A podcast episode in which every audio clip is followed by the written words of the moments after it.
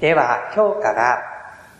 創世記の初めのところを見ていきながら神が世界を作りになりその中に人々がどのような歩みをたどっていったのかそのことをご一緒に見ていきましょう。聖書の初めの初めのところにあります創世記の一章の一節のところからです。このところを読み進めていくその少し前。に、聖書の中で創世記というものはどういう位置づけになっているのかということをご一緒に考えておきたいと思います。創世記、出エジプト記、レビ記、民数記、新明記、ここまでモーセ五書というふうに言われ、またユダヤの人々にとっては虎、立法という名で親しまれているものです。そこには神が私たちをどのようなものとしてお作りになり、神はどのようなお方として私たちを導かれるのか、それをイスラエルの歴史の初めのところから子たち、孫たちへと代々代々語り継いでいくためにまとめられていったものです。これが神のアイデンティティであり、これが神の民に対する導きの原点である。それをもとにして、民は自分たちの歩みがどのようなものであるべきかを否定されていった。アイデンティティであり、神の導きの原点であり、だからこそそこから出てくる私たちはいかに歩むべきか。その辺が繰り返し繰り返し語られ、語り継がれ、後の世代、後の世代へと生きた信仰として手渡されていく。そのために用いられていったのがこのモーセ五章、立法でした。でそういうモーセ五章の一番初めの初めに、神は何をこの神の特性として一番に持ってきたのかという話があって、それがまさに全世界を作られた神なのだというテーマになるわけです。子供たち、孫たち、小さな頃から神を知るようになっていくその過程で、一番初めにこの子供たちに彼ら彼女たちに伝えられるのは、この世界は神様がお作りになったんだよということだったんです。私たちよりもさらにもっともっとですね、自然の中に、まあ、あ言い方によっては科学が発達していない中に、技術も発達していない中に、人が作ったものよりも自然そのものが多い中に、彼らは生きていました。ので、見渡す限り、そこに手にするもの、目に映るもの、その一切は神によって作られたのだ。これも、これも、手に取る石も、向こうに見える木々も、空に見える星も、それも、それも、全部、全部。彼らが昼に、夜にそのことを語るときに、実物教育に事欠くことは何もなかったわけですね。目に映るものは全て神がお作りになり、私たちのために与えてくださったものだ。と彼らは言うことができました。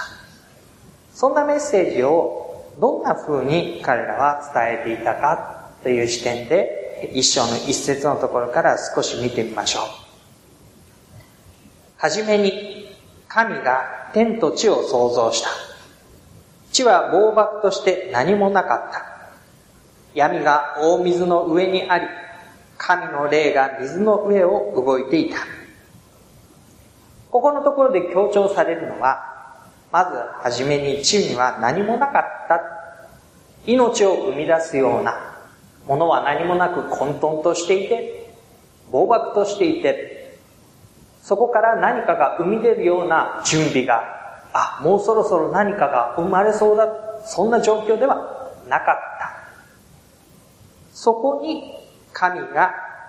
初めに神が天と地を創造したのだ。果たしてどのように？三節神は仰せられた。光があれ。すると光があった。神は光を見てよしとされた。神は光と闇とを区別された。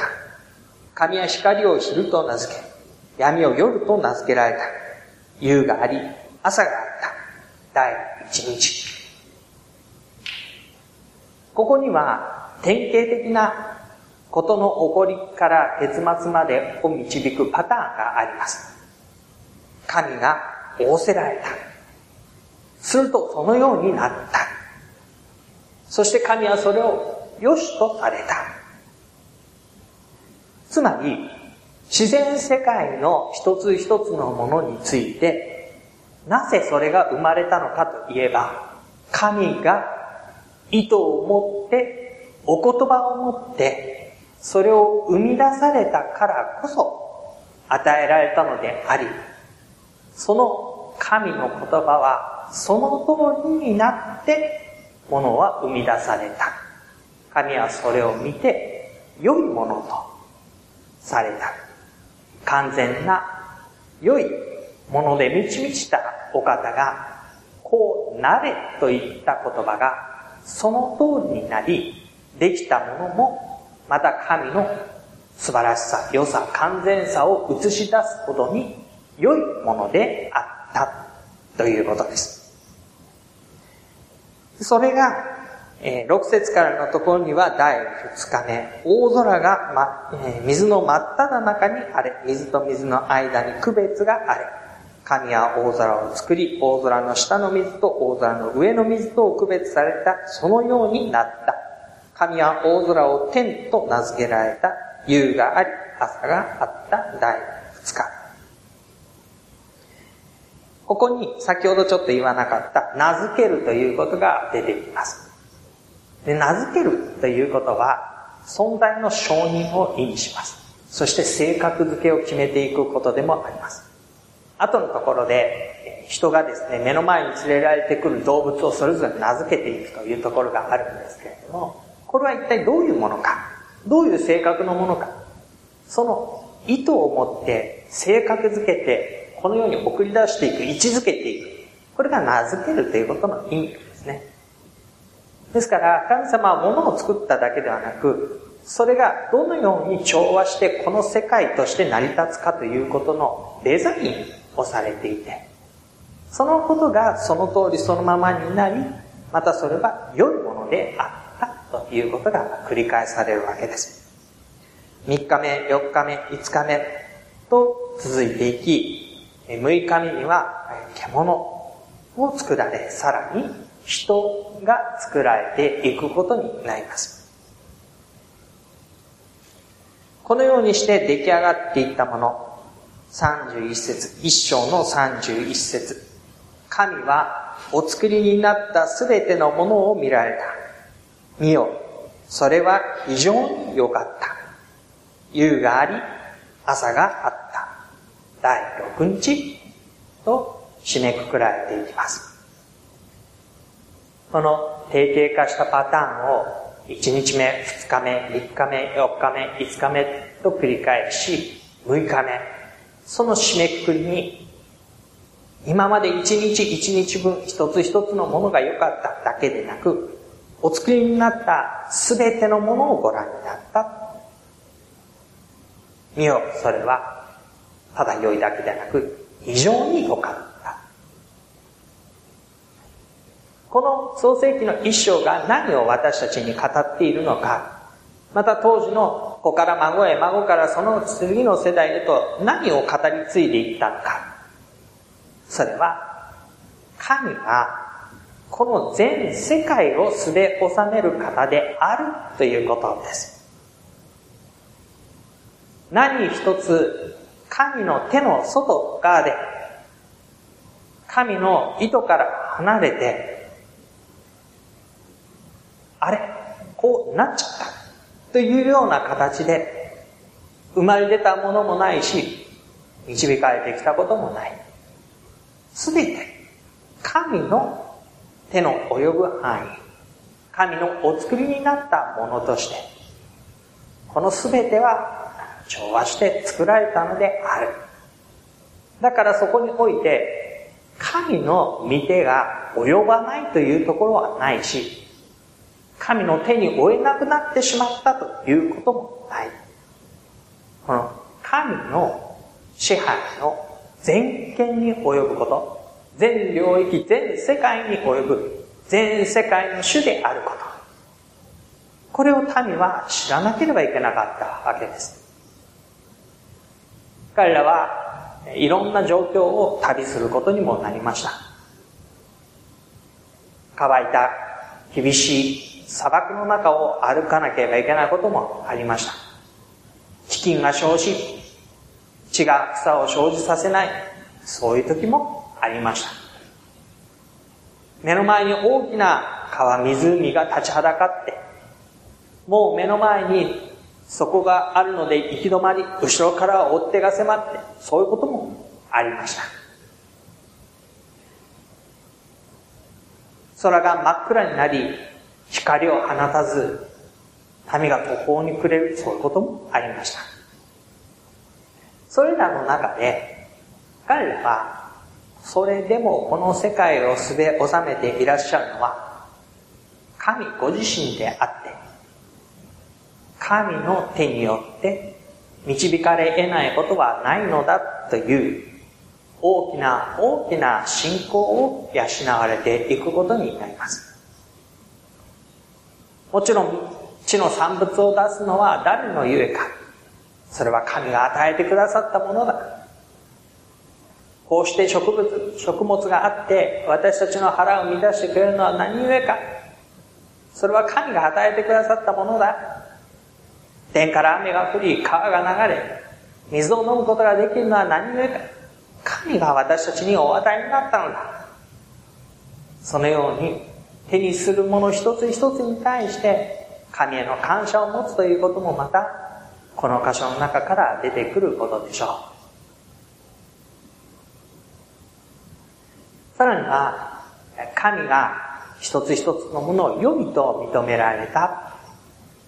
ということの中に、神は基本的にこの世界の中で安心して生きることができるのだ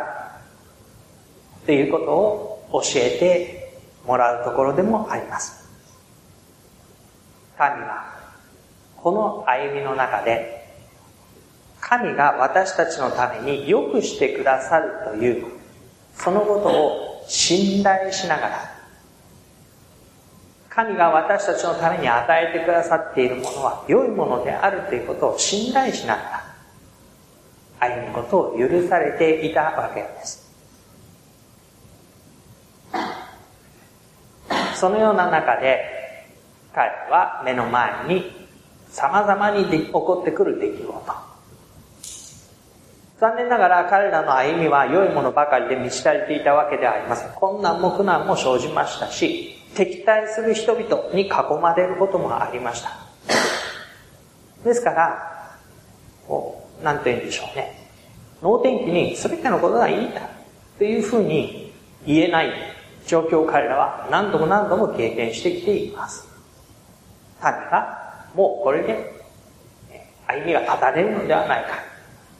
そんな危機にも直面してきました。それでも、神が良いものを惜しまずに私たちのためにという、その信仰を彼らは養い続けてきた。また、経験し続けてきた。この後、罪の現実や様々なことがあって、歪みが生じ、亀裂が生じ、回復が必要になっていきますけれども、そのことを何よりも願って実現しようとしているのは神であるというのが、この一番初めの世界を良きものとしてお作りになった神だからこそ、その意図、デザインは調和を持った良きものであったからこそ、そこへとなお単な歩みを回復させようとする、その神ご自身の導き、そのお取り扱い、見業、それを信頼することができるわけですよね。